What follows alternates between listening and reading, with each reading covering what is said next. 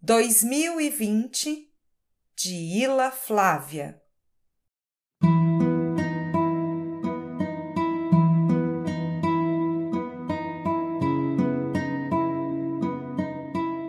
No dia 2 de janeiro de 2020, meu companheiro João e eu fomos para a beira do lago, nosso lago de Furnas. Há tanto tempo tomamos conta dele que temos direito ao uso capião. Posse mansa e tranquila, sem contestações. E por lá ficamos até meados do mês. Na volta, trouxemos conosco muita chuva, um aguaceiro sem trégua, provocador de enchentes, alagamentos de ruas, desabamento de casas e transbordamento de rios e córregos. Ficamos quietos em casa. Ao ser convidado para o encontro mensal com os irmãos, João respondeu: Não posso ir. A Defesa Civil não me liberou.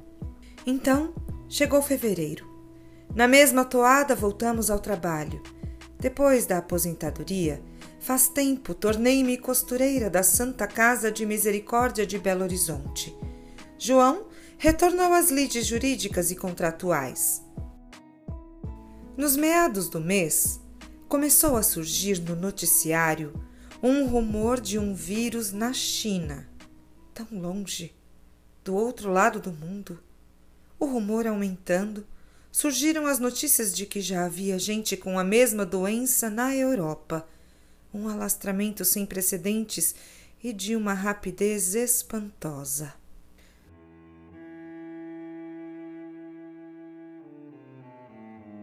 De repente, Caso no Brasil. Gente vindo da Europa. Contaminação no hemisfério norte. Casos na América do Sul, casos por todo lado. Criação de grupos de estudo de um vírus novo e desconhecido. Tratamento ainda a ser estudado. Médicos fazendo o possível e o impossível. Outros profissionais da saúde convocados. De repente, de repente, muito de repente mesmo estamos dentro de casa. Quando era menina, ouvia de muitos idosos casos da gripe espanhola, que assolou o mundo e chegou a Pará de Minas, minha terra natal. Quando me casei, ouvia das tias do João que três irmãos de meu sogro morreram vítimas dessa epidemia. E ficava pensando: como chegou tão rápido ao Pará uma gripe vinda de tão longe. Ninguém viajava. Era raro chegar um viajante na terra. Perguntei quantas vítimas houve na cidade, ninguém sabia, mas depois soube que a média de falecimentos na cidade até 1918 era de umas 80 a 90 anualmente. Em 1918, 1919 e 1920 foram quase 300 mortes por ano. Isto numa população que penso seria de umas 10 mil pessoas.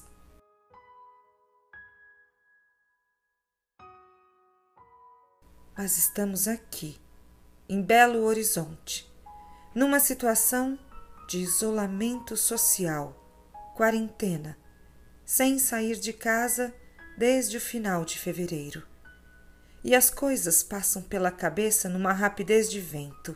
As lembranças estão à flor do pensamento e as perguntas não param de serem feitas. Como assim? Por quê? Até quando? Como ficaremos? O mundo vai piorar? Vai melhorar? E as atitudes são ressignificadas, as mais singelas. Por exemplo, rezo todas as noites uma oração dirigida ao arcanjo São Miguel. Quando fui estudar em colégio interno, todas as noites íamos à capela fazer nossas orações, e dentre elas invocávamos São Miguel. E como foram sete anos de orações, a tatuagem foi feita. Nunca mais deixei de rezar a prece. O interessante é que naquela época ainda não tinha acontecido o Concílio Vaticano II. Usávamos véu para entrar nas igrejas. O sacerdote celebrava em latim e ficava de costas para o povo. E neste contexto, a oração era também medieval. Entre os pedidos ao arcanjo, proteção contra incêndio, ladrões, toda epidemia e doença contagiosa, as grandes pragas da Idade Média, incêndios sem controle, ladrões nos caminhos, epidemias sem remédios e doenças contagiosas sem possibilidade de contenção. Muitas vezes pensei em trocar esse pedido por males mais modernos como infartos, cânceres, assaltos, acidentes de carro. Mas fui deixando num certo tempo, nem sei mais quando, até acrescentei. Mas o hábito criado há mais de sessenta anos falou mais forte. Agora, não é que os pedidos fazem sentido?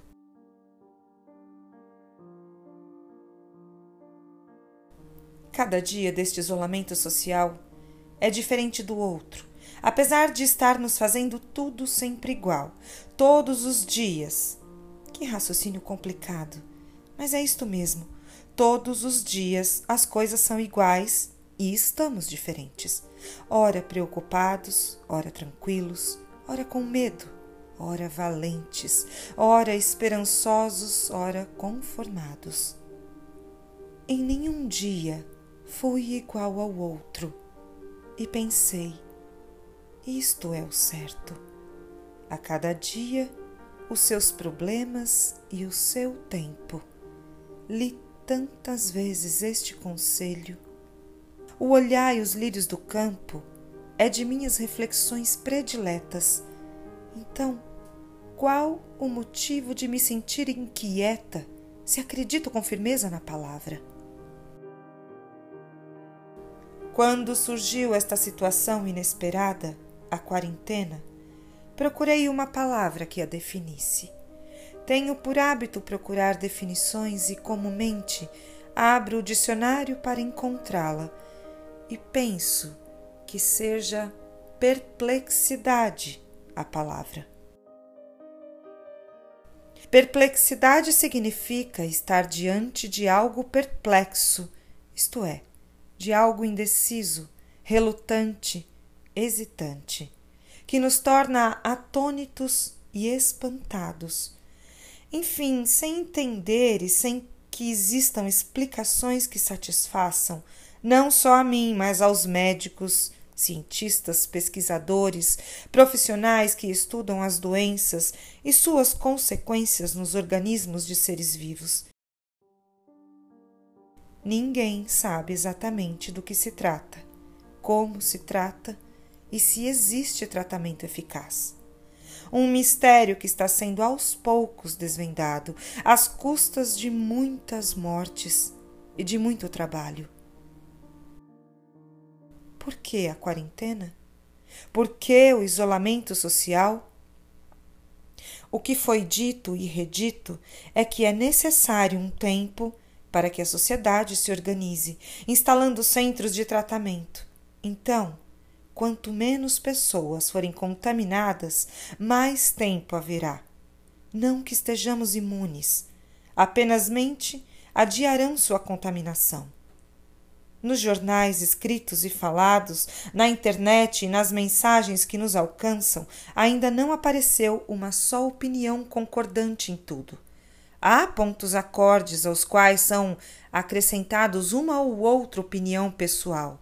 Lê-se documentos assertivos sobre pontos de vista absurdamente discordantes, antagônicos mesmo, mas ditos com a ênfase de uma pá de cal, definitiva e acabando com opiniões contrárias. Inúmeros documentos assim afirmando e concretando teses conflitantes.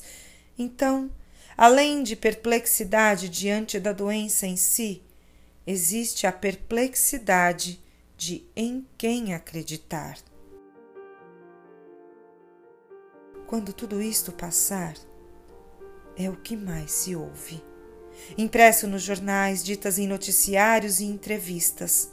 Esta é a frase mais comum quando tudo isto passar.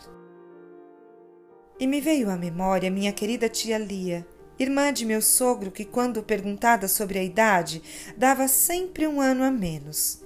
Toda a família achava graça, mas ninguém falava nada. Um dia lhe perguntei por que escondia o ano na sua idade. Ela falou muito tranquilamente.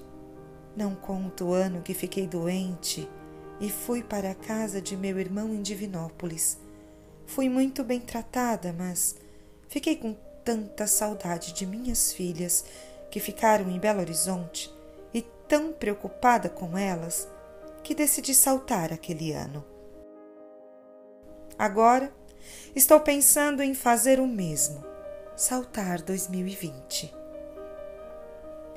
Estou aqui, em casa, colocando em palavras pensamentos tão desconexos, tão emaranhados que fico desconfiada que se alguém for ler daqui a uns tempos, vai desconfiar que esta quarentena da Covid-19 deixou as patafufas de miolo mole.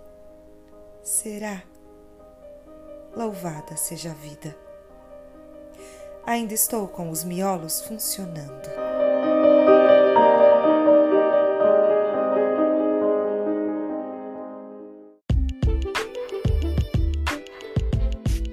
Este é o podcast da Toda Voz Editora.